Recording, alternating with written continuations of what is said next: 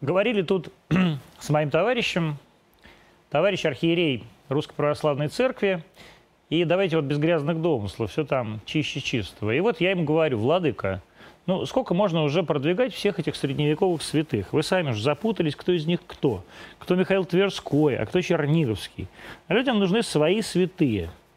Поглядите вот на культ Матроны Московской. Как он за каких-то 20 лет, а ведь 20 лет всего прошло, превратился в главную, почитаемую нашим народом святую. Не княгиня Ольга, не какая-нибудь дорогая моему сердцу Анна Кашинская, не даже Ксения Петербургская, не путать с Ксенией Анатольевной Петербургской, а вот простая, слепая и сходняя, наша, близкая, с фоточками. Вот она еще с нами, а вот уже в раке с ним. Очередь километр, все цветы на Таганке раскуплены, икона в каждом храме, в каждом доме страны. Я говорю, Владыка, вообще считаю, что надо канонизировать Сталина. Представляете, какой был бы фурор? Какая толпа верующих потянулась бы к раке святого Иосифа в храме Воскресения Господня в Кубинке, ну или вообще в храме Христа Спасителя. Да бог с вами, Антон, отшатнулся Владыка, он же бес. Да я пошутил, говорю, не волнуйтесь вот так, но сама идея близости великого к малому, святого ко мне грешному – это, кажется, главная идея сейчас нашей церкви. Вот не все эти ваши глупости про попов на Мерседесах, про табачных митрополитов, про миллионы в офшорах, вот эту ерунду вы оставьте всю для их Москвы. А вот единосущность мимолетного и вечного не только в идее, но и в пространстве и времени. Чтобы веровать не только потому, что это абсурдно, но и потому, что понятно. Вот вам ясно, почему святой, к примеру, Антипа Пергамский? Или папа Климент, или та же Анна Кашинская. А вот почему мог бы стать святым Юрий Гагарин? Или Женя Родионов, который отказался снимать крест перед чеченскими убийцами? Почитание всенародное уже, между прочим. А канонизации нет. Люди хотят чуда, произошедшего в их время, у них на глазах, чтобы они стали его летописцами, чтобы они, а не кто-то древний, сочиняли ему акафисты, чтобы они с карточек писали его иконы. Люди хотят верить в Бога, потому что Бог и святые его живут здесь и сейчас, среди нас. В это вот самое время святые наши, недавние, нетленные в наших воспоминаниях, а не в нашем воображении. Люди ждут сегодняшнюю святость. И она, только она способна по-настоящему вернуть их в церковь. Михаил Хайзен у нас сегодня в гостях, экономист. Здравствуйте.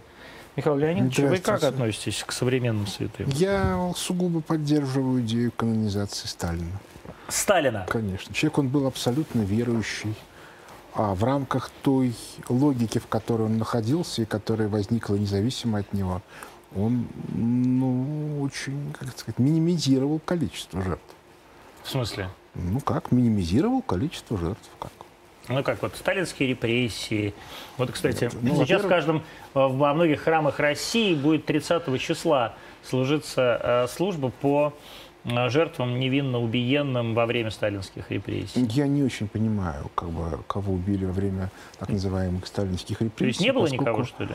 Не а если никого? говорить о действиях, которые были в 1936-1938 году, это делала группа, которая в нашей элите, которая ставила своей целью убрать Сталина.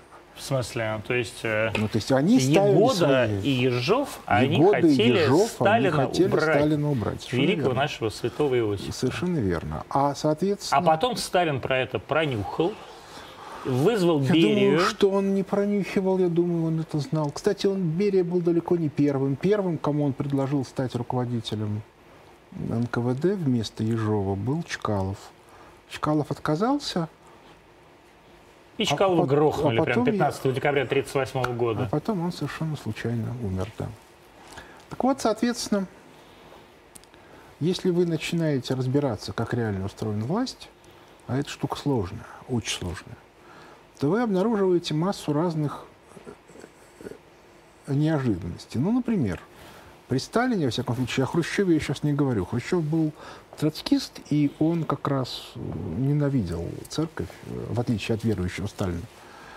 И он, соответственно, а, действительно там и, и церковь закрывал просто вот из, как это, из личной ненависти. А что касается Сталина, то э, если говорить о тех, кто... Э, я напомню, что церковь не признала власть большевиков.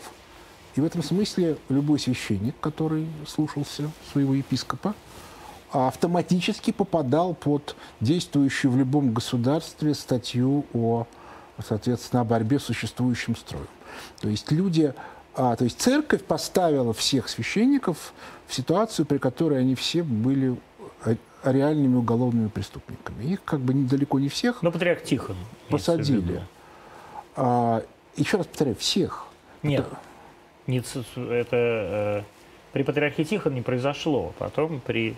Я совершенно не помню, кто, не кто и как. Да? Я помню, я как бы знаю общую э, конструкцию.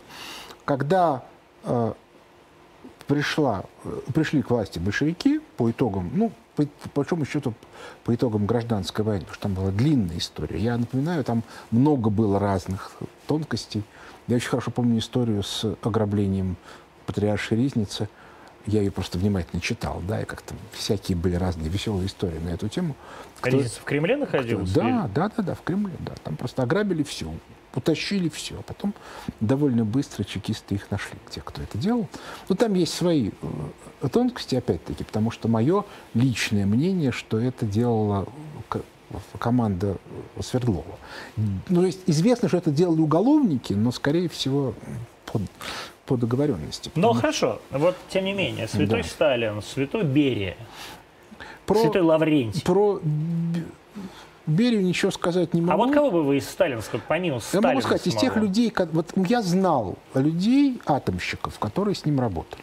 Я просто знал их, да? А, атомщиков, которые работали с кем? С Берией? С Берией, да. Это и кто, помимо они Славского? все говорили, ну их много было, их там ну, были много, десятки. да, просто они вот. пожилые уже люди. Ну, пожилые, да, ну как бы я, я еще молодой был, мне там было 15-16. Вот, и они все говорили одно и то же. Фразы были, ну, то есть они совершенно разные люди говорили примерно одно и то же. Что более адекватного, более вежливого и более гуманного, в смысле, человека они в жизни не видели. Они видели многих начальников. То есть вот он, покровитель вот. нашего ядерного щита, то святой Лаврентий, вот. а не Серафим Саровский. Вот. По а, мнению а, а, причем, а при чем здесь Серафим Саровский, какое он имеет отношение к ядерному Потому что он щиту? из Сарова, а Саров, как вы знаете, это Арзамас-16. Ну, понимаете, я был... И он реально покровитель нашего я ядерного был, щита. Я, я был в Арзамасе-16, я был в этих церквях, я видел этот скит, где он жил, я видел памятник, который там ему стоит. Поэтому это мне не надо объяснять. А, ну просто Серафим Саровский к нашему ядерному, лично Серафим Саровский, к нашему ядерному что не имеет никакого отношения. Чистая правда. Просто так получилось, что вот в этом монастыре конкретно... Давайте после отбивки поговорим дальше про современных русских святых и про ну, бесов современных русских. Ой, с бесами у нас очень хорошо.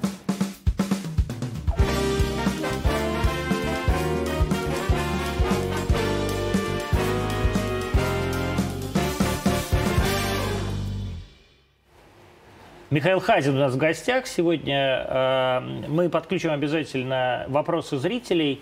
Все-таки продолжим. Значит, святой Иосиф. Какие еще персонажи могли бы быть святым, если есть действительно бесы вроде Никиты Хрущева, троцкиста? Понимаете, это просто очень сложно. Потому что э, имеет ли право э, человек э, принимать такое решение? Я обращаю ваше внимание, что при канонизации да. обязательно ну, как бы должно быть, как бы, как это называется? Чудо. Чудо, да. Не обязательно. Это... Если мученики, не обязательно. Вот, а... собственно говоря, в чем проблема, скажем, э, э, царских мучеников? То есть, э, там проблема не... царских мучеников, прежде всего, в том, что, не, что до сих пор неизвестно, был ли их расстрел. И да? Вы да. считаете, что не было? Ну, как бы есть очень... И, ну, церковь, так, и церковь так не думает, Все дело, церковь как раз именно так и думает. Потому да? что, во всяком случае, архиерейский собор был принят. Я вам открою страшную тайну. Откройте. Значит, э, у меня есть такой формат, клуб э, «Улица Правды», на котором в течение двух, мы заседаем по четвергам, значит, в течение двух четвергов люди, которые рассматривали это уголовное дело по якобы убийству да. царской семьи, внимательно его обсуждали. Так. И, соответственно, есть довольно много, ну, скажем так, если э, непредвзято посмотреть на материалы этого уголовного дела, то любому опытному человеку, я, я цитирую в данном случае, поскольку я сам человек неопытный, я не следователь, понятно, что это полный фальшак. То есть там вранье все. А куда делись-то? Это вопрос отдельный. Вот куда делись, Но это... это вопрос, который у меня возникает. Ну хорошо, как бы вы читаете, что они пишут. Да? А, я, я, по, я по этому поводу ничего сказать не могу. Я могу сказать только да. одно, что те материалы, которые предъявлены как аргументы в пользу расстрела царской семьи, к реальности отношения не имеют. Не Точка. Имеют. Да. Больше ничего сказать не могу. И генетическая идентификация. Генетическая идентификация. Костей, мощей. Э, японцы она... сделали идентификацию. У них есть, как известно, генетический материал Николая II, когда он еще был цесаревичем. Да, и когда он действительно его... один раз приезжал туда в Киев. Ну, там была знаменитая история. Да, да? с э, тем, как его шашкой по башке а почему рубанули. его, а почему его сабли рубанули, знаете? Почему? Потому Тоже что он осквер... осквернил храм. Так. Вот. Ну, его рубанули шашкой, да, по этой причине, соответственно, э, у них есть, у них это вот осталась его рубашка, его кровь осталась. И они сделали генетическое, у них почему-то не совпало. Не совпало, да? Да, но там еще есть целая куча тонкостей, вот, про, опять-таки, ну, у меня есть книжка, которую там написали мои друзья на эту тему, вот, которую я внимательно прочитал, и действительно там, еще раз говорю, я не следователь, поэтому я могу только вот как это, что вижу, о том пою. Вот, поэтому тут есть разные варианты. Опять-таки, э, кто был в этом, понимаете, если мы говорим... Куда, куда делись-то? Кто? Ну, Это куда? хороший Государь вопрос. наш не знаю. Николай Александрович. Во-первых, он не был государем, он был уже частным лицом. Ну хорошо, для в тот момент он уже для вас он, он частное, частное лицо, лицо, а для да. меня он по-прежнему остается государем. Так не бывает. Так бывает. Нет, это, это юридическое. Юридическое это вот. меня не касается. Другое Я дело. Другое законам. дело. Ну, если вы не подчиняетесь, тогда что, тогда мы, тогда мы о чем разговариваем? Нет, мы разговариваем только о том, куда делся мой государь, ваше частное лицо. Ну, значит, вот еще раз повторю. Если, если мы посмотрим на его отречение, то оно тоже все насквозь незаконно. Подождите. В, так, да, значит, да. я вопрос задаю. Куда вот. делся Николай Александрович знаю. Романов, нет, гражданин? Я не ну, знаю. то есть вы не знаете. Я не знаю, да. Вы понять не имеете. А вот про, про отвлечение не надо. Сейчас мне про отвлечение не спрашивают. Ну, Все-таки хорошо. хорошо, Сталин да. святой. А кто тогда а, антисвятой? В это время. Ну хорошо, как бы в это время, ну как бы их, их было достаточно много. Ну, Там так, одна гражданская война родила этих бесов. Бы, бесов целую кучу. Ну, например, Троцкий и бес. на той стороне, и на этой стороне, и на белой, Ленин и на красной. Бес? А Ленин – это вопрос сложный, потому что э, Ленин, э, как бы это сказать, ну, он выполнял некий функционал. Вы знаете, это как вот вопрос, да? Э, Иуда, он виноват – или не виноват. Или выполнял волю Или Божью. Или выполнял волю Божью, да. Он был, конечно, частью плана Господа. Ну, вот, ну, он, ну, конечно, ну, а виноват. тогда какие претензии? Погодите секунду, но он, конечно, виноват, потому что свободную волю никто не отменял. Это вопрос сложный, потому что э, воля свободная, но идти против яр, явно выраженного ну, хорошо, Сталин тоже таким образом часть, часть плана, как да, и Ленин. Да, совершенно верно. Но Сталин, но... я, ну, про Сталина я точно понимаю, что он... Что он святой. Что он очень, ну, как бы, ну, скажем так, десятки миллионов человек он спас. Каким образом? Ну, хотя бы тем, что он не допустил к, к власти настоящих бесов, которые были с Троцким Вот кто? Связаны. Троцкий? Ну, Троцкий, конечно. Чем Троцкий нет. хуже Сталина? Да бога ради, потому что задача... Вот, понимаете, Сталин строил а, общество а, справедливое. А у Троцкого задача была такая – бросить русский народ как топку в мировую революцию. У него вообще не было мысли, да, что как бы русские люди должны как-то жить хорошо или еще чего. Это его вообще не волновало. Это как-то связано было... с тем, что э, Троцкий э, был э, рожден в иудейской семье, а Сталин нет. в грузинской православной? Нет, нет. Нет, нет, то есть Сталин, никакого Сталин, антисемитизма Сталин ваших, был в вашем человек верующий, но а, а, а почему обязательно? Я э, просто спросил. Среди них были и русские, например, ну Егода был еврей, а Ежов-то был русский. И он тоже без. Ну конечно. И Хрущев без. И Хрущев без, да. Хорошо. Про Берию уже я, я, уже я так сказать не могу, да. Уже он эффективный менеджер просто. Ну, он не просто эффективный, он суперэффективный. Супер да. А что касается а, личных, как бы, понимаете, а, очень сложно сказать, что сегодня правда, Ну, я, я просто объясню одну вещь. Я много видел разных людей, могу сказать, что вес- ну, бывает, конечно, ситуация, когда он на работе садист, а дома ангел. Хотя я и, я и в это не верю. Да? То есть он и дома должен был как-то это проявлять. А вот, понимаете, когда мне люди рассказывали про то, как себя вел Берия вот в своем этом атомном проекте, и я знаю про других людей, которые вели себя куда более жестко. И вдруг он, соответственно, тут он, значит, такой злобный, а тут он такой добренький. Так не бывает. Вот, ну, просто вот так не бывает. То есть это означает, что, что есть легенды о динозаврах.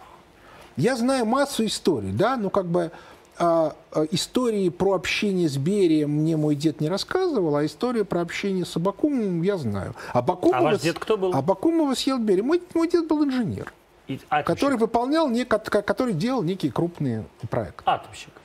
Нет, не атомщик. Не атомщик. Э, Он занимался радиолокацией. Ага. Вот. Абакумов это министр госбезопасности. А министр, был при Берии. ну, в Берия же был, то, что а- называется, а во- вице-премьером. Во время войны Абакумов был начальником СМЕРШа.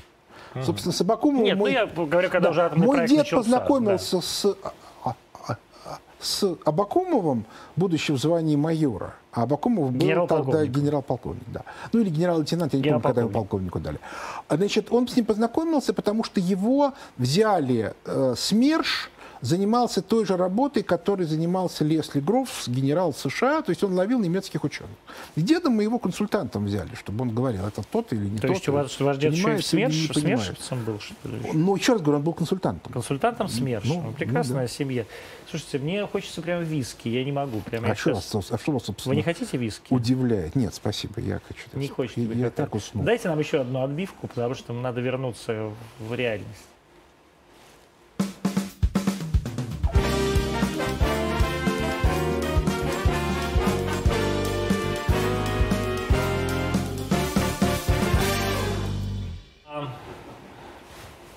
Все-таки хочется про реальность. Алексей Леонидович Кудрин без?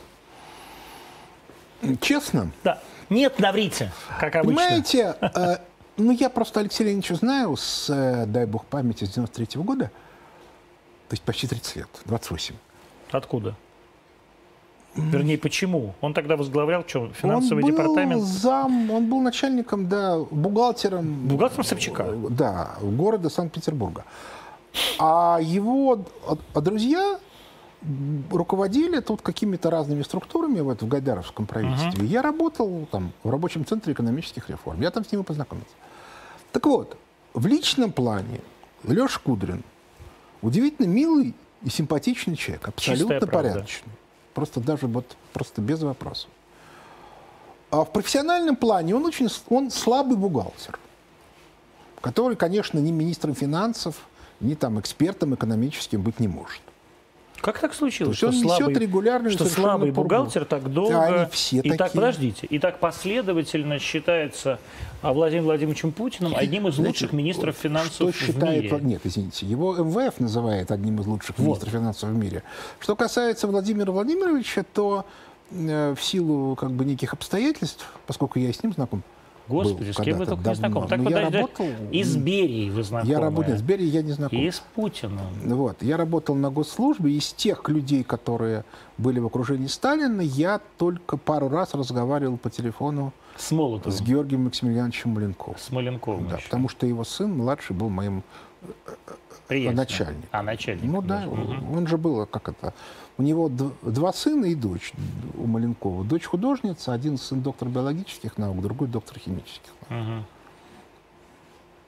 Хорошо, но вернемся к Алексею Леонидовичу и Ну Путину. давайте, а что? Ну вот, вы- как, как так получается, что Путин его считает самым сильным Я, министром не- я своим? совершенно не уверен, что Путин его считает самым Но сильным если бы он так не считал, он бы не держал его рядом Ничего все эти подобного. годы. Ничего а как? подобного. Эм, Владимир Владимирович Путин отличается разными качествами. Как то? Некоторые его качества широко известны, некоторые не очень. Ну, например, он невероятно остроумный человек. Это правда.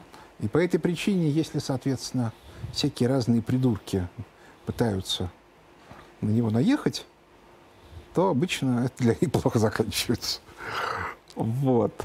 А А второе его качество, он обладает феноменальной способностью, возможно, еще и усиленной через профессиональное обучение, а возможно, это было изначально, скрывать свои реальные мысли.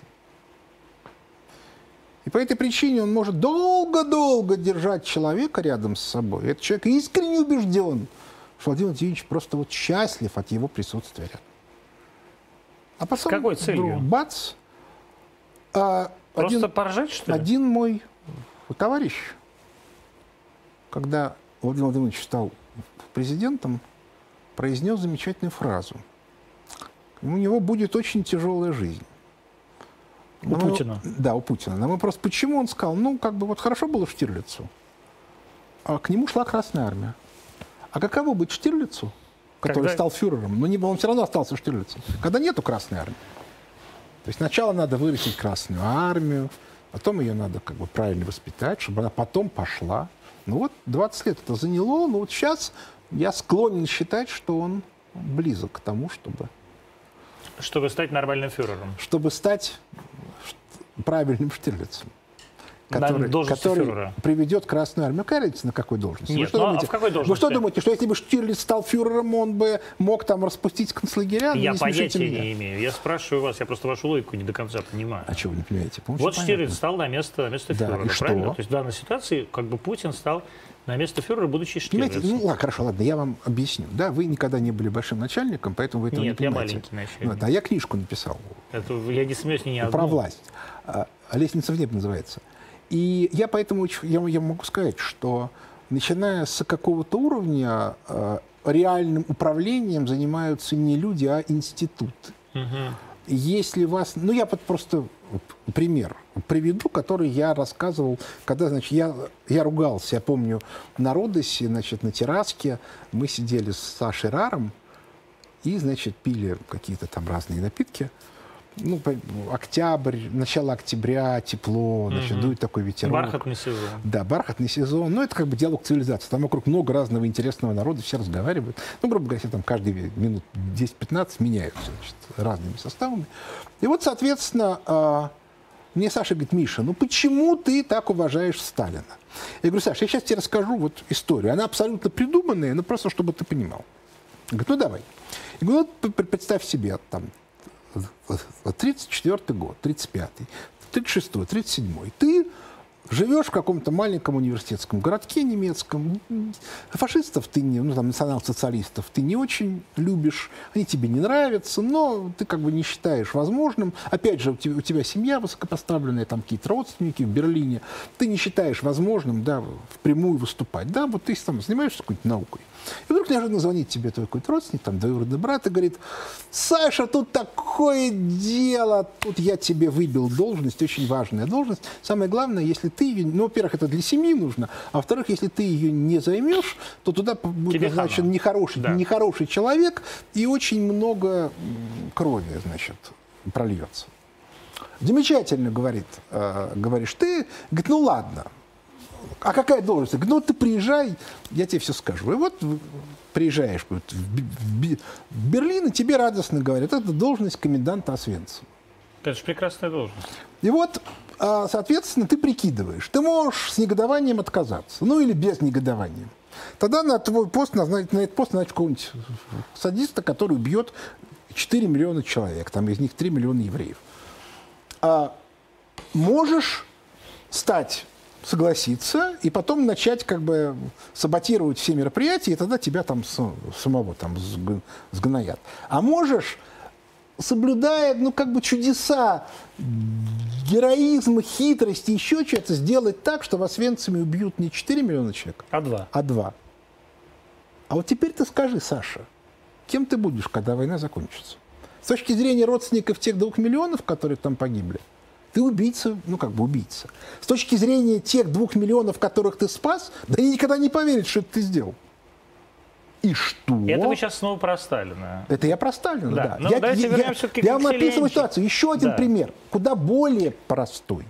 Вот вы командир полка. Нет, нет, Николаевич, хватит, я говорил хватит, о начальнике. Хватит. Ну, давайте, почему давайте, хватит-то? Давайте про Путина. Хватит. Про я прошу прощения, это, а, это о христианстве. Да. Нет, о христианстве Вы понятно. командир полка. Да.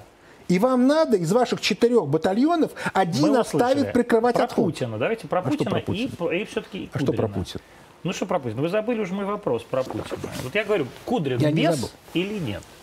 А с точки зрения личного э, поведения нет. С точки зрения системности, да. То есть та команда, в которую Ну, он вот входит, это, это, тоже, бесы. знаете, это то, что вы говорили про Берию. Вот хрен поймешь, тут он милый, а там он может людей Ну вот я еще раз системно. повторяю. Вот смотрите, да, вы всю жизнь жили в рамках некой команды. Так. И дальше эта команда убивает людей. Ну, они убили 10 Путин- миллионов. Путина никто не убил. 10 Давайте к миллионов. Путину вернемся. Чем здесь Путин? Я потому что, потому что я про, про вас про Кудрин, Кудрина член спрашиваю. команды Гайдара. Она убила 10 миллионов человек, а то и 20. Да ладно. Ну как? Каким Ну, образом? Ну как? Они умерли в 90-е годы. люди вообще Кто от к тому, голода чтобы кого умирать. убили? Ничего подобного. Нет? Они Это дополнительная смертность по сравнению с той, которая была в Избыточная, 80-е годы, называется. 70-е. Да. за счет чего Я не знаю, вы жили в 90-е годы? Ну, я жил. Я, я жил, я да. знаю, как там люди Я умирали. 75-го года рождения. Ну вот, ну вот. Ну вы еще молодой человек относительно. Ну, относительно чего? Относительно 90-х уже не очень. Ну, те, те, э, Закончил менее. я ее в команде как раз Владимира Владимировича Путина фактически в 90-е годы. Вот. И поэтому, а, как бы, а, но с другой стороны, вы как бы занимаетесь какой-то там бухгалтерской деятельностью, перекладываете какие-то бумажки. Вы даже не видите, что происходит. Вы этого не видите, вы этого не понимаете. А в силу не самой высокой профессиональной квалификации, вы знаете, что есть некие правила, Так, которые хорошо. установили. А, значит, Кудрин а, хреновый бухгалтер. а, непонятно, зачем Путин его держит. Наверное, чтобы через 30 лет посмеяться. Еще раз повторяю. Кадровая политика Путина – это вещь, которую я на уровне своего понимания оценивать не могу. Я очень хорошо понимаю свои, так сказать, профессиональные качества. Да, ну, очень условно. Если говорить там о должностях, то я занимал должность генерал-лейтенантскую. Какую? Я был, Как? ну, формально заместителем, а реально начальником экономического управления президента Российской Федерации. Так.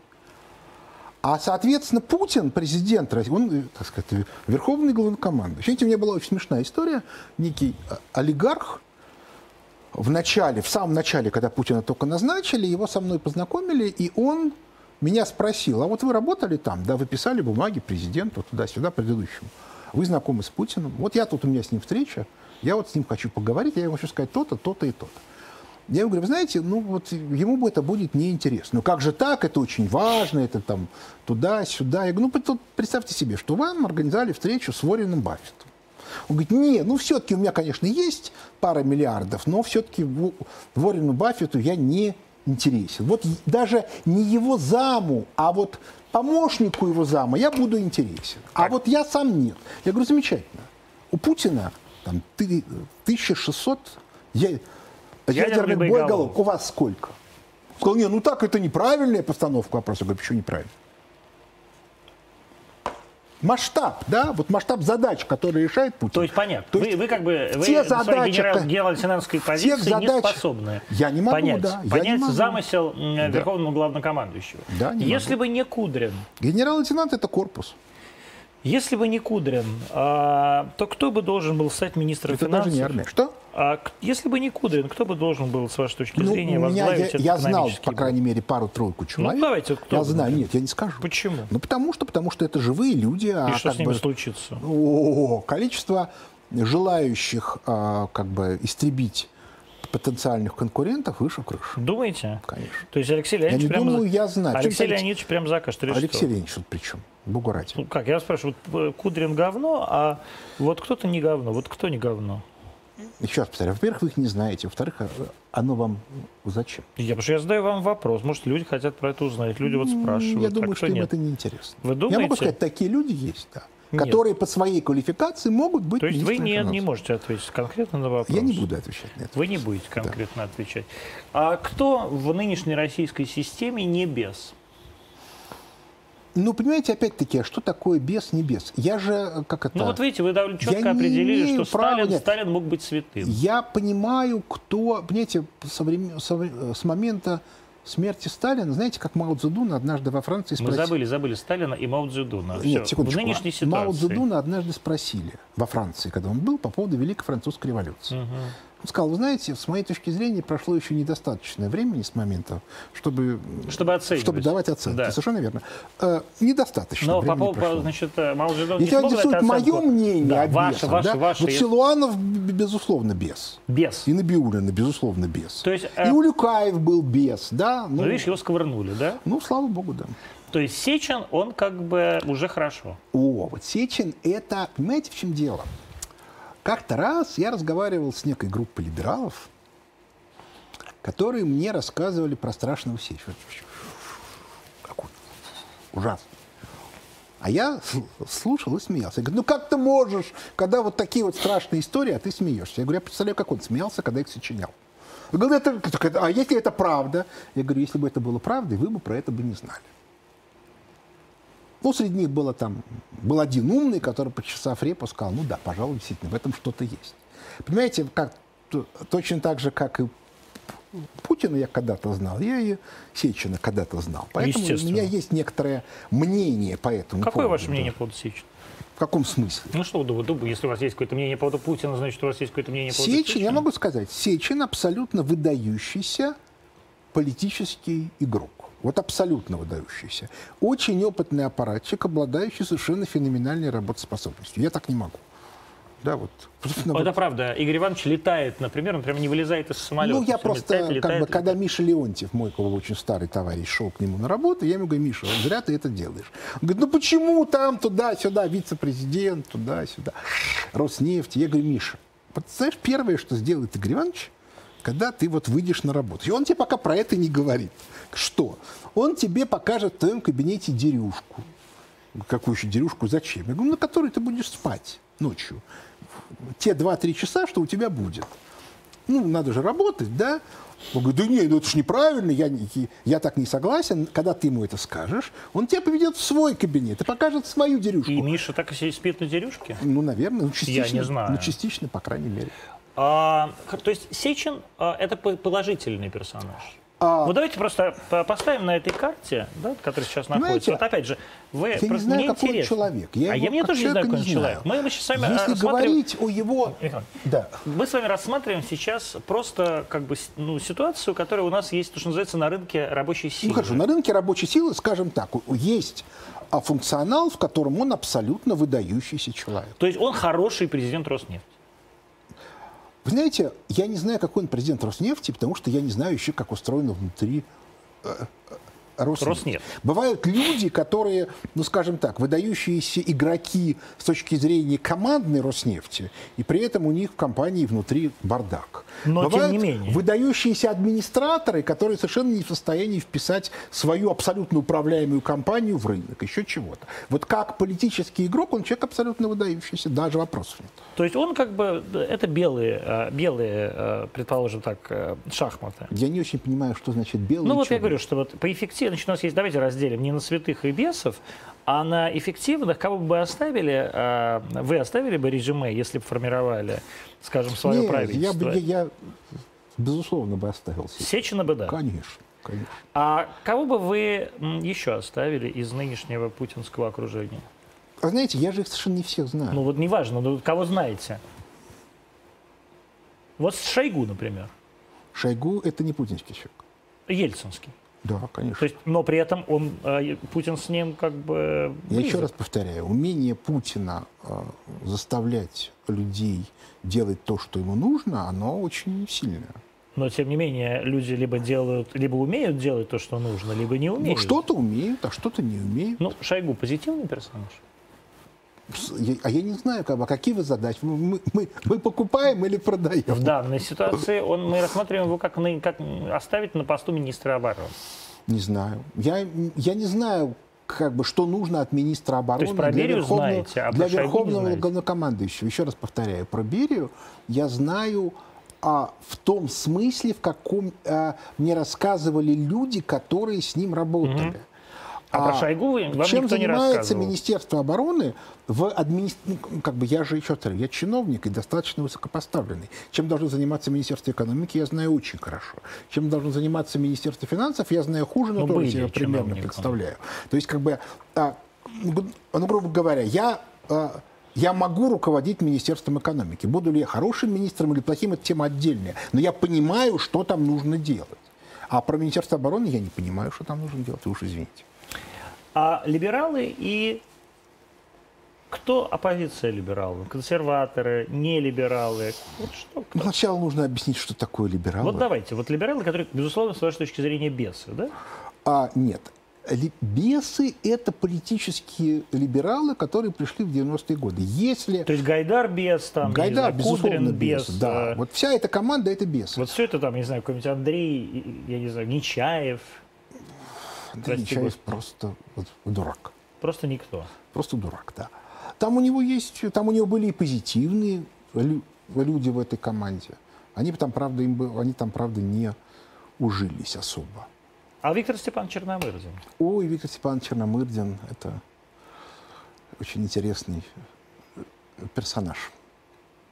Ну вот он без, не без, он как? А как ну, пони- понимаете, что значит, как бы, с точки зрения человека, который руководил как бы, правительством в середине 90-х, он, Вообще все безусловно, 90-е практически. без. Но с точки зрения, ну, как бы сказать, он занимался тем, что он демпфировал вот эту Гайдара-Чубайсовскую команду. Может быть, не самым эффективным образом, но если говорить о коррупции, то в его окружении коррупция была, ну, и была. То есть Мишка 2% просто отдыхает. Вопрос бессмысленный. Я не знаю, кому, что и как. Ага. Как бы кто. Но про коррупцию говорите. Ну, потому что я. э, Понимаете, а, когда. Я просто объясню, да, когда ты сидишь, когда ты готовишь а, сопроводительные записки ко всем проектам правительственных решений, сопроводительные записки для президента, то ты волей-неволей понимаешь, какие причины были для подписания того или иного документа. То есть ты понимаешь, тут был чемодан, и тут был чемодан, а вот тут, может быть, не было чемодана. Я, но объема этого чемодана я не знал. Вы сами получали чемодан? Нет, конечно. Вам предлагали чемодан? Э, Ну, скажем так, были люди, которые рассматривали такой вопрос.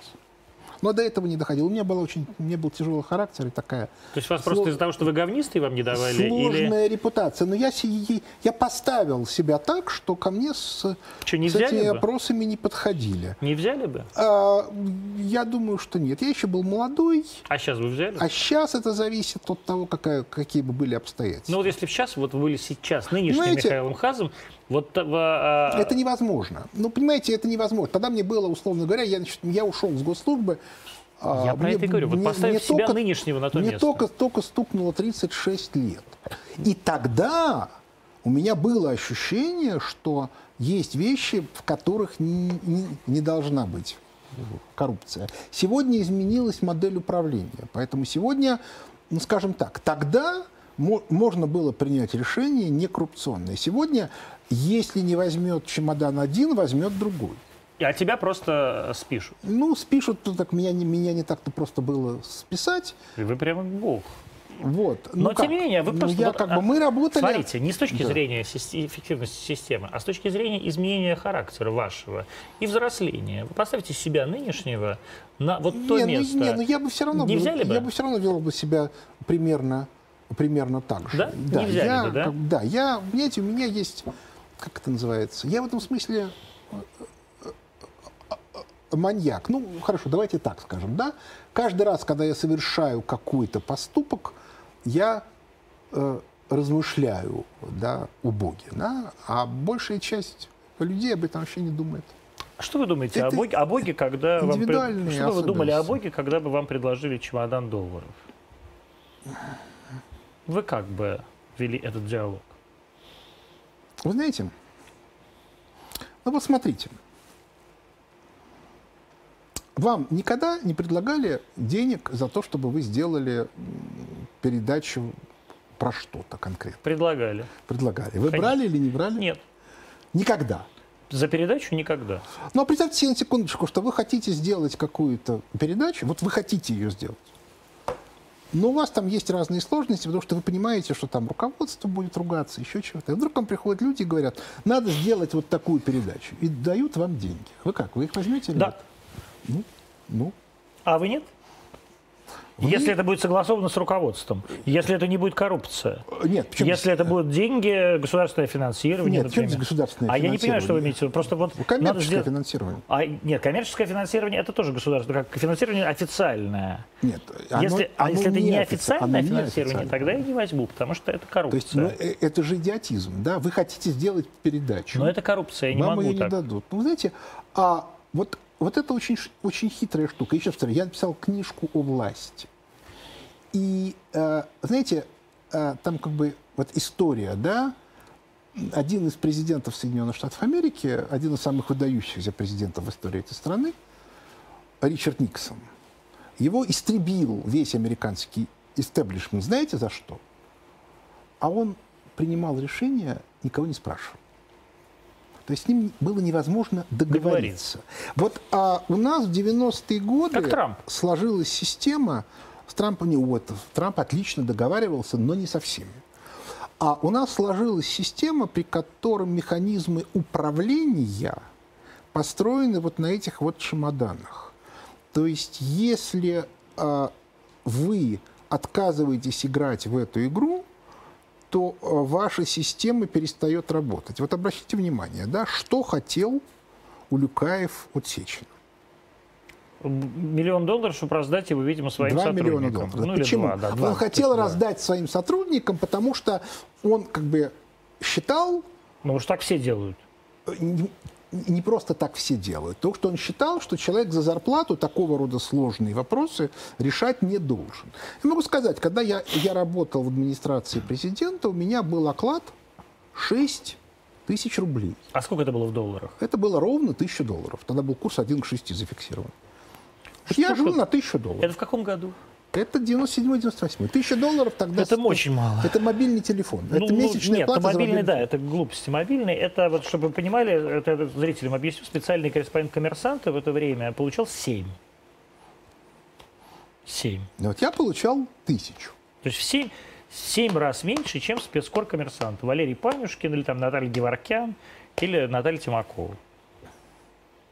Ну вот. Но при этом Может, 5. Кох, Бойко, Уринсон, Чубайс. Чубайс, Немцов. Это люди, которых, которые были сняты за профнепригодность, ну, за коррупцию, в результате работы экономического управления президента Российской Федерации. Вашего управления. Моего управления. А Борис был неквалифицированный человек. Ну, понимаете, как бы это сказать, ну, он, безусловно, был неквалифицированный человек, поэтому его Чубайс и, и вытащил. Весь фокус состоял в том, что Борис Николаевич Ельцин в 1997 году отказывался назначать Чубайса единственным первым вице-премьером. И Чубайс очень долго искал человека, который, с одной стороны, не, не был бы его врагом, а с другой стороны, был бы абсолютно безобиден. Ну, вот он То есть никак бы не мешал самому Ну, никак бы не Борисовичу. мешал, никуда бы, ну, как бы, скажем так, он, безусловно, может куда-нибудь бы и лез, но при этом переиграть его... Анатолий Борисович прямо совсем без? Анатолий Борисович, безусловно, без, но при этом нужно понимать, что он как раз как человек очень сильная личность, очень сильная и совершенно выдающийся личный а- аппарат и очень слабый менеджер. Вот в личном плане выдающийся аппаратчик, но очень слабый менеджер. То есть как только Как, дело- это, как это совмещено? Ну, а как, есть, как? Это разные работы. Вот что значит, э, э, что значит крутой аппаратчик? А, но это значит, что он очень хорошо понимал, кому что нужно сказать, какую бумагу нужно направить и как сделать так, чтобы то решение, которое ему нужно, было реализовано. Очень хорошо понимал, где можно идти в банк где нужно отступить и так далее и тому подобное. При Ельцине. При Ельцине, да. А что значит тогда плохой менеджер? А менеджер это всегда менеджер. Это человек, который, как только он кому-то передоверяет какой-то функционал, там все проваливается тут же. То есть он совершенно не понимал, каких людей можно брать, каким, что людям можно поручать и так далее. То есть он хорошая Миледи, но плохой кардинал Ришелье. Ну, это очень, как бы, очень, очень упрощенно. Ну, в я неком, же... ну, в неком смысле, да. Дайте нам еще одну отбивку.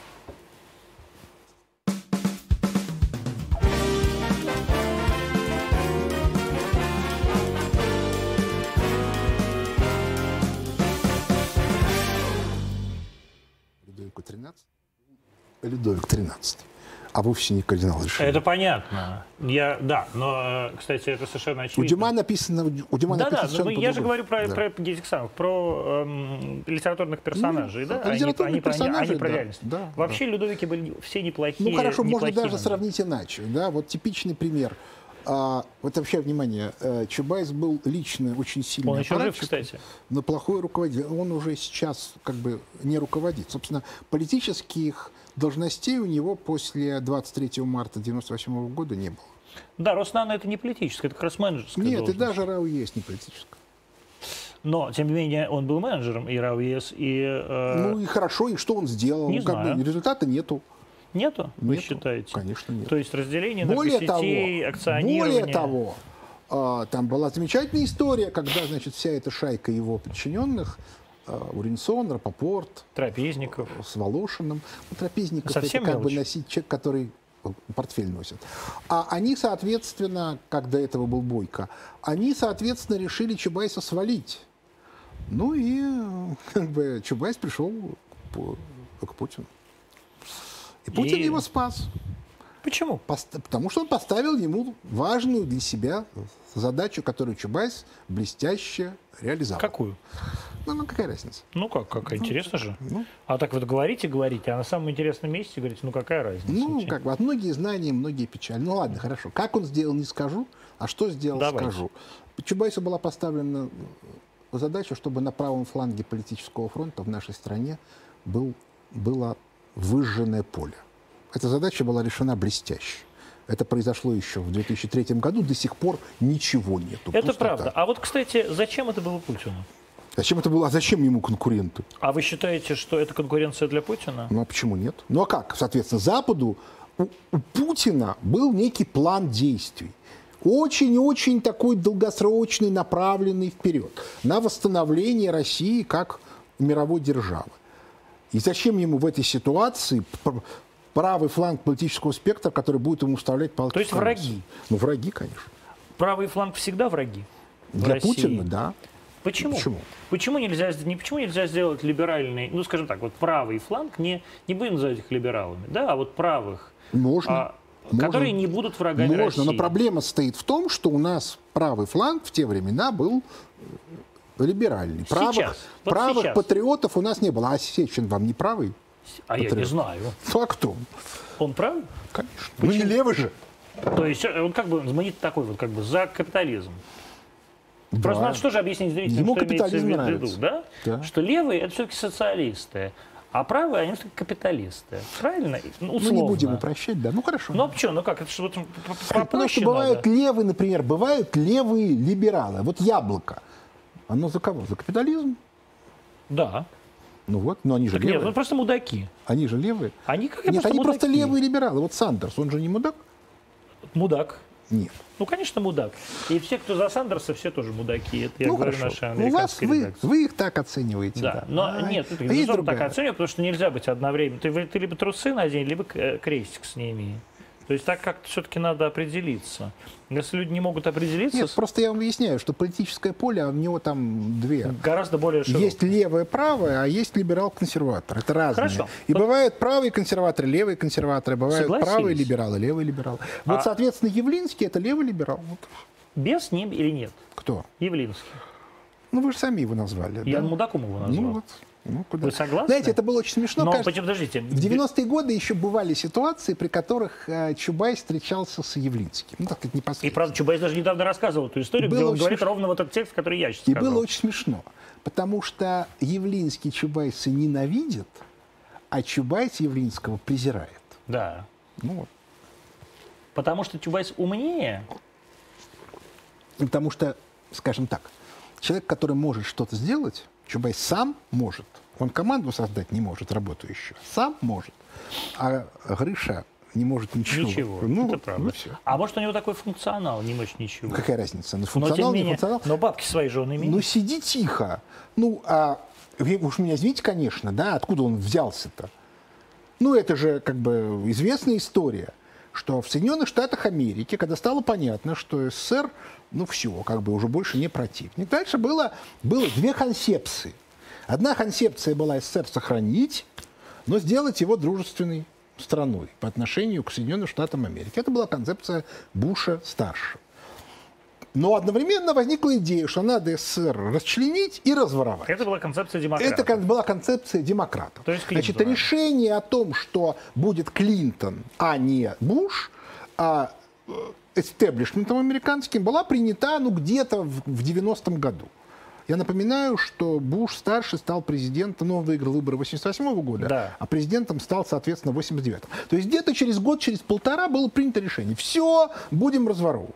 Но проблема состояла в том, что уже готовили человека у нас, который должен был заниматься экономическими реформами, под администрацию Буша. И это был И это был. Грыша Явлинский. 500 дней. Он ездил, соответственно, в, админи- э, в Вашингтон, встречался с администрацией Буша, и поэтому, э, как бы, как в команде К- Клинтона было принято решение, нам нужен другой человек. И этим человеком Стал оказался Гайдар. а, Егор Тимурович. Ну да. А где они нашли Егор Тимурович? Ой, вот этого я не знаю. Понимаете, Егор Тимурович феноменальный совершенно человек, а, потому что, во-первых, туповатый, во-вторых, ладно. дико амбициозный, в-третьих, очень жадный. Ну какой жадный, он в двушке на аэропорте жил всю жизнь. Я промолчу. Че промолчу-то? Промолчу. Ну come on. Ну, потому что, соответственно, ну хорошо, давайте скажем так. Я знаю некоторые истории, которые происходили в бытность Егора Тимуровича инструктором в узком комсомола. Ну погодите, ну вот действительно же всю свою жизнь прожил максимально скромно. Еще раз повторяю. Он что, деньги Еще раз, в... еще раз повторяю. Туповатый, до безумия амбициозный и очень жадный. А деньги он куда девал? В матрас зашивал, что ли? Это меня не волнует. Не знаю, тратил куда-нибудь. Куда? На что Не ли? знаю. Может, и на баб. Не знаю. Откуда я знаю, на что тратят деньги Егор Тимурович? Хорошо. Туповатый, амбициозный и максимально жадный. Почему у него не получилось э, сохранить позицию премьер-министра? Потому что он истеричка был или туповатый? Ну, ну, понимаете, во-первых, он не понимал, что такое власть. Во-вторых, с ним случилась самая страшная вещь, которая только может быть. Собственно, с Чубайсом оно тоже случилось. И со многими другими. Э, Борис Абрамович Березовский, который тоже без, это А правда. То есть я думаю, что ни- даже сам Борис Абрамович не стал бы это он, соответственно, а, не, ну, понимаете, в чем дело? Тут как бы есть маленькая тонкость. Дело в том, что еще в бытность не просто СССР, а еще при жизни Леонида Ильича Брежнева один из однокурсников моего папы привел к нам в гости своего младшего вот, товарища Борю Березовского. Он вот так в институте математики работал? Меня, ну, неважно, где они работали, там, это не принципиально.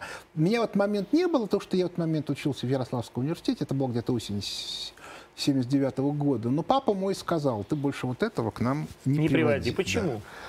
Ну, то, что мой папа людей видел насквозь и четко А что понял, что это конкретно бес. Бориса Абрамовича так от- от- от- Я не могу ничего сказать, потому что я-то про эту историю узнал уже после папиной смерти, мне про это мама рассказала.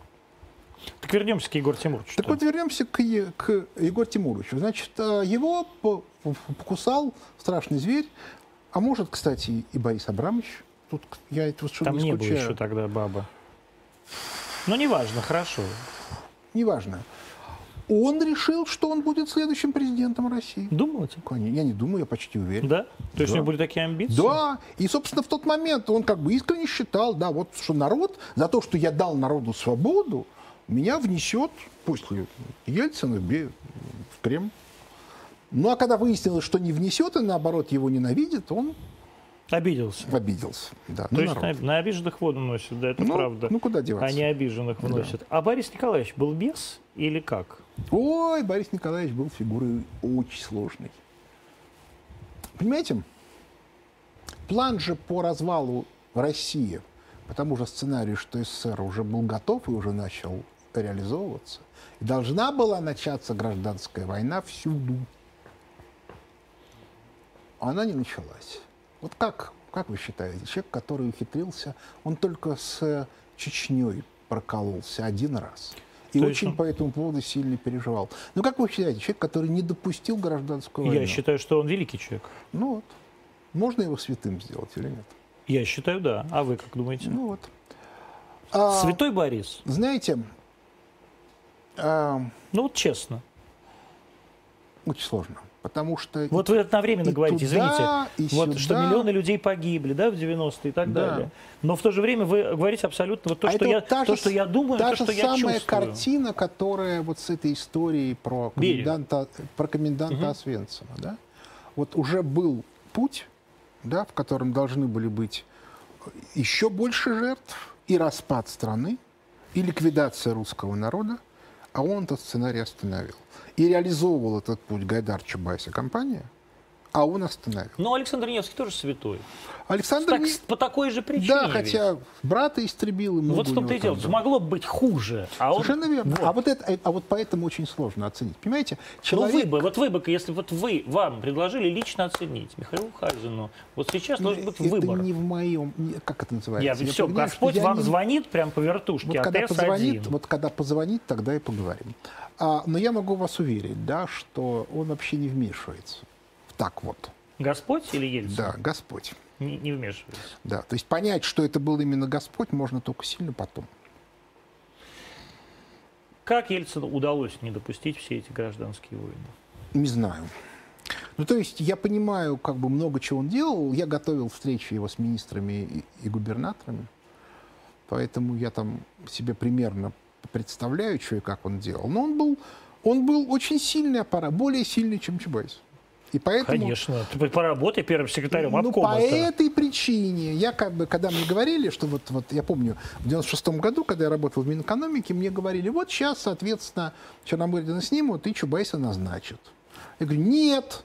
Говорю, почему? Я говорю, потому что Борис Николаевич отлично понимает, что если его назначат, что если Чубайс станет премьером, то Борис Николаевич в течение пары месяцев Умрет. по рассеянности перестав дышать. Причем это будет не Чубайс делать. Это будут делать те люди, которые стоят за Чубайсом.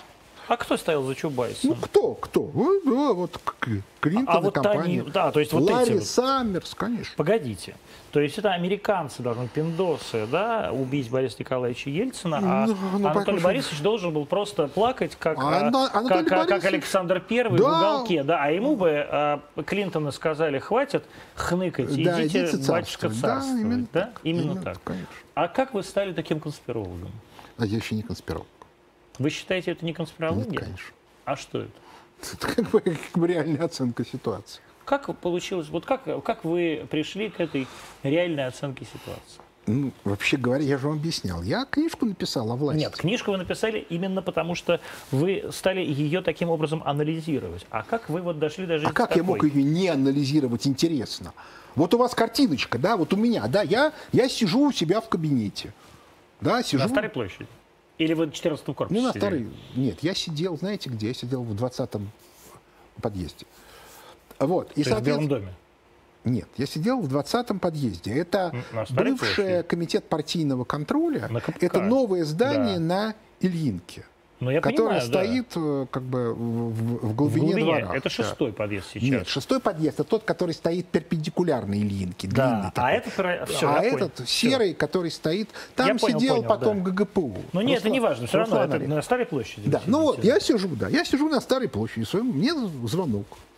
Лившин звонит. Миша, тут такое дело. Лившиц звонит, да? Лившиц звонит, да. Ну, он же- тогдашний помощник или Он, вице-премьер по экономике. он был заместитель руководителя администрации Так, в тот момент Он мой начальник, да. Вот он мне говорит, говорит, Миша, тут такое дело. Через две недели такого-то, я сейчас уже не помню, я даже не помню, это было в конце 97 или начале 98 Баб- У Бориса Николаевича в планах встреча в один день с, Лу- с Лужковым и Чубайсом.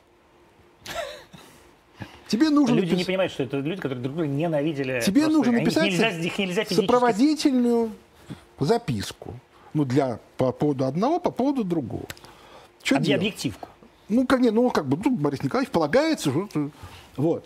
Я говорю, Александр Яковлевич, ну, как бы, что они будут делить, я понимаю. Тогда, как бы, Лужков выколачивал какое-то большое количество миллиардов на строительство метро. А Чубайс ему не давал, потому что, говорил, не на метро они пойдут. Ну, неважно совершенно. Вот. А, ну и что делать? Да, я звоню приемную к Чубайсу, к его руководителю секретариата. И говорю, А чё- Чубайс был в этот момент э, Первый вице-премьер. вице-премьер. да. И говорю ему, что, соответственно, надо сказать, о чем Чубайс хочет разговаривать с Борисом Николаевичем. Он говорит, «Миша, сдурел, что ли? Я говорю, ну хорошо, мне Чубайсу звонить? Я говорю, ты подумай сам, да, у вас, вы знаете, ты знаешь, что в этот же день с Лужковым встречается? Он говорит, нет. Я говорю, ну вот знай. Вот, вот, вот смотри, да, вот как бы Лужков не даст информацию, я напишу. А вы не дадите, что я напишу? И придет Чубайс, и что? Говорит, ладно, я спрошу у Анатолия Борисовича. Проходит полчаса, он мне отзванивает и говорит, Миш, ну ладно, мы сейчас тебе все пришлем. Вот, вот, что ты, Чубайс, ты ум- вот, вот, вот в, этом, в этом месте Чубайс умный. Он все прекрасно понимает. Опять же, он, он- у нас с ним была договоренность, что я его не подставляю. Вот, в смысле, я его снимать могу, а вот пакости не делаю. Да? В смысле снимать? Ну, в смысле, ну как? Ну, я когда шел в администрацию президента, Да. то я шел куда? К Лившицу. Да. Лившица Чубайс снял с поста министра финансов и, и- и вице-премьера. Лившиц снял? Конечно, Чубайс Лившица А, снял. Чубайс Лившица. Ну, Я конечно. так удивился. Вот, Лившиц страшно обиделся. Я когда Чубайсу сказал, что я иду к Лившицу, поскольку я с, Яшей Уринсоном поругался, Чубайс говорит, так, говорит, знаю, меня бы говорит, снимать будете. Я говорю, Анатолий Борисович, ну вы-то знаете, что Лившиц вас снять не может. Он, конечно, не может. Никто не А я может. говорю, я могу. Почему? Говорит, да врешь. Я говорю, Анатолий Борисович, ты, ты меня знаешь, я могу. Ну, неважно. Так вот, а мы договорились, что я пакости не делал. Я исключительно пишу сопроводительные записки к тем бумажкам, которые Чубайс сам направил на имя президента. Вот. А вот, значит, ну хорошо, присылают мне материалы. Я звоню к этому Цою, да, который... Да, к, Сер- к Сергею, да. Да. Который пресс-секретарь был Лужков. Ну, он был, да. Я, значит, звоню Цою и говорю, мне нужны материалы, о чем Борис, о, о чем, значит, Юрий Михайлович хочет что-то говорить с, с Борисом Николаевичем. Говорит, а, а вы вообще кто, кто такой? Я говорю, я, я человек, который будет бумажку писать. Я говорю, нет, я могу, конечно, ничего не написать, или какую-нибудь пакость написать. Он говорит, я не уполномочен. Я говорю, ну так уполномочьтесь уполномочился, да, прислал мне материалы, дальше я написал материалы, значит, а, а материалы я написал так. Я сейчас уже не помню, естественно, что там было, а написано там было примерно, я даже не помню, кто из них был первый, а кто второй. Значит, написано было так, что этот придет и будет просить то-то, то-то, то-то, но если ему дать вот это, он успокоится. А дальше придет этот и будет, соответственно, говорить про этого то-то, то-то и то-то, Чтобы не давать. да, но в реальности, да, и если ему сказать то-то и то-то, и дать ему вот то-то, он успокоится. Все. Вот, потом я получил, как это, устную благодарность. Почему вы думаете, а, м, Ельцин выбрал Путина? Честно? Конечно, нет, конечно, соврите. Потому что он люто ненавидел этих вот людей, которые его травили последние годы. То есть либералов. Ну, либералов, да. То он Таню, что ли, ненавидел Таню? Валю, ну, То Он правда ненавидел свою дочь? Не, ну не в смысле, чтобы физически уничтожить, а в смысле, грубо говоря, он бы хотел ее выпороть, но не знал как. Он правда ненавидел собственную Ну вот дочь? в этом смысле, да, конечно. Ну как она же ему, она же его травила непрерывно. Все его, все его. И он ничего не мог с ней сделать? А что он мог с ней? А что он мог с ней Прогнать ее, сказать, пошла вон. Это не так-то просто. Нет? Нет. Ну вот, и, соответственно, за ней уже была большая команда, большая группа, еще что-то.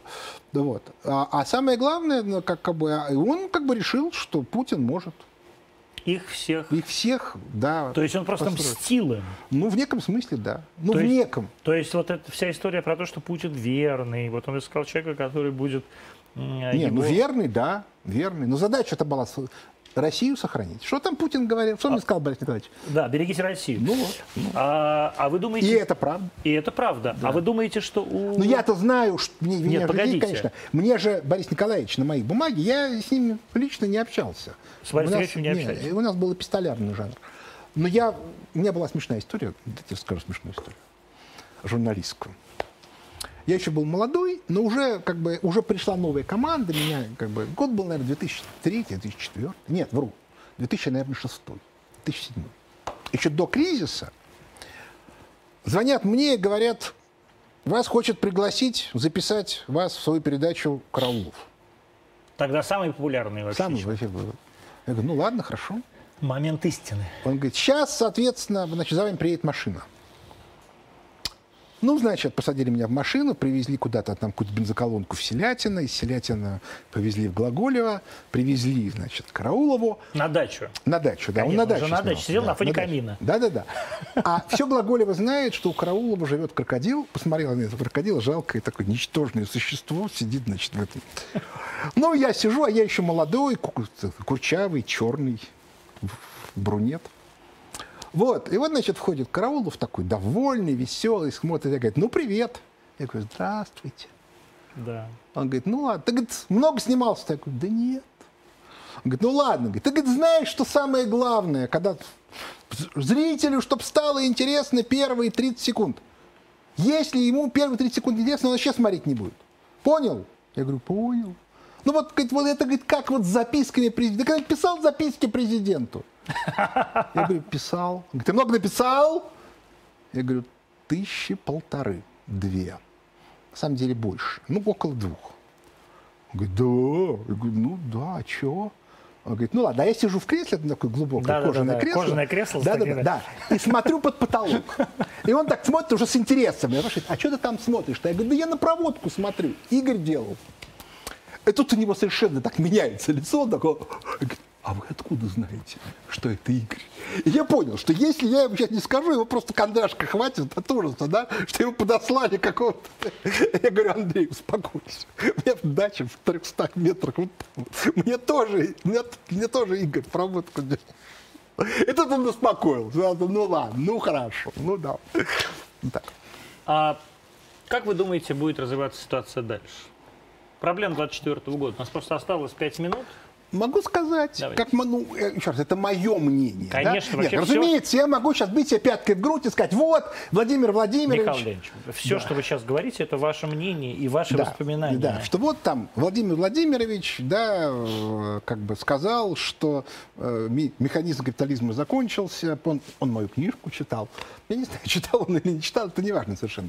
Это только Мария Гессен считает, что как же так, я написала книжку про Путина, он наверняка ее читал. Путин, конечно, не читал книжку Нет, я могу сказать, да, А дело вот книжку Хазина, я думаю, читал. Кни- Значит, в его понимании Гессен это существо убогое. Да. Поэтому он ее читать, ее книжку читать не будет. Конечно. Вот. А, вы не убогая? Нет, конечно. Нет? Нет. Почему? Нет. Почему? Чем вы отличаетесь в путинском понимании от Марии Гессен? Ну, потому что, соответственно, он точно знает, что есть вопросы, в которых я разбираюсь. Мгм. Ну, просто вот, это просто из, и- как это, из личного общения, да. Вот. И по этой... А он очень ценит людей, которые профессионалы. Пускай даже в узкой, ну, условно говоря, вы же цените, если у вас есть хороший электрик. Конечно. Игорь, да? Конечно. Он при этом я- может быть не интеллектуал, книжек не читал, но при этом, когда вам надо винтить лампочку, вы... Нет, я бы на месте Путина поступил бы ровно так же. Ну я бы. Машу Гессен не читал, я, честно говоря, ее и не читал, а вашу книжку читал, Ну поэтому вот, да. ну вот, так вот, значит, э, у меня ощущение такое, что Путин играл, вот у него было две задачи, да, внутренняя, справиться с этими, значит, бесами, и внешняя. Дальше ситуация такая, поскольку внешние силы защищают бесов, то по этой причине, пока ты не ограничишь внешние силы, бороться с бесами, может быть, он бы исправился, но ресурс бы потрачен был совершенно сумасшедший.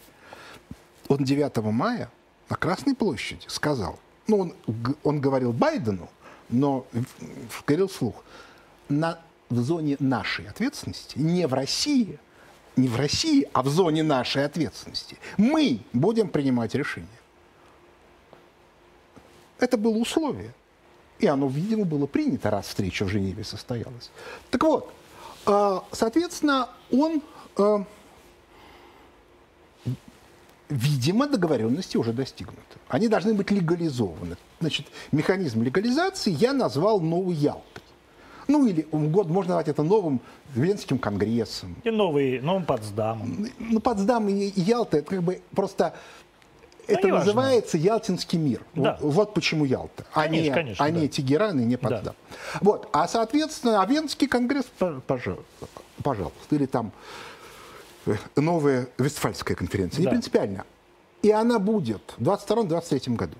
То есть будет такое новое согла- новый ООН? Да, после того, как оно, это оно может быть на, как бы э, в старом э, формате, но с новыми правилами и с новыми главными действующими лицами. И вот после этого Путин может уходить. Ну, кто же его посадит? Он же памятник, да, выражаясь цитатой из классического фильма. Все, да, он восстановил Великую империю. Другое дело, кто в нее будет входить, как она будет управляться, еще чего-то. Но вот это, скорее всего, будут делать следующие А люди. ему зачем уходить? А зачем ему уходить? Вы что думаете, ему нравится быть... А вы думаете, нет? А, я думаю, что, ну, скажем так, во всяком случае, у него есть и другие жизненные интересы. ну, хоть немножко пожить для себя, он, я думаю, что хочет. А вы считаете, сейчас э, ему президентство мешает немножко жить для себя? Оно, оно не может не мешать. Ну, просто у него нет времени свободы. То есть вы полагаете, что проблема 2024 Ну, существует? посмотрите, он же живой человек. Да мы все с вами живые когда, люди. Я нет, тоже уже я прошу прощения, ушел. когда вы вот, вы знаете, да, вот есть люди, да, которые как сядут э, в кресло, в начальственное, да, то вас вы просто видите, как у него непрерывный оргазм. Да, вот, вот просто вот от того, что он на нем сидит. А Путин, это тоже видно. Он, когда смотрит на самого себя, как он идет там, то он, говорит, то он все время над собой подхихикивает. Он же очень ироничный человек. Типа, он, типа это вырядился, да? Думаете? думаете? То есть он всегда чувствует себя не на своем месте? Ну, понимаете, я-то знаю, как бы... Нет, я вот просто вас спрашиваю. Никто, вот э, хватит говорить, да я-то знаю. Мы уже поняли, что вы знаете. Что-то знаю. Вот то, Да. что знаю, о том говорю. То есть да. вы считаете, что он все время себя чувствует не на своем месте? Нет, он, он, он все время сам над собой иронизирует. То есть он уже чувствует себя на своем месте, но как бы ха-ха, да? Ну, Типа так, ну, типа, смотри-ка ты, Смотри-ка, да. да. Путин святой? Если д- вот довершить свою программу, то да. Михаил Хазин был сегодня у нас в гостях, 21.10. Мы были в прямом эфире. Завтра встретимся снова в 20.00 в 20.00. РТД и все наши прекрасные ресурсы. До завтра. До свидания.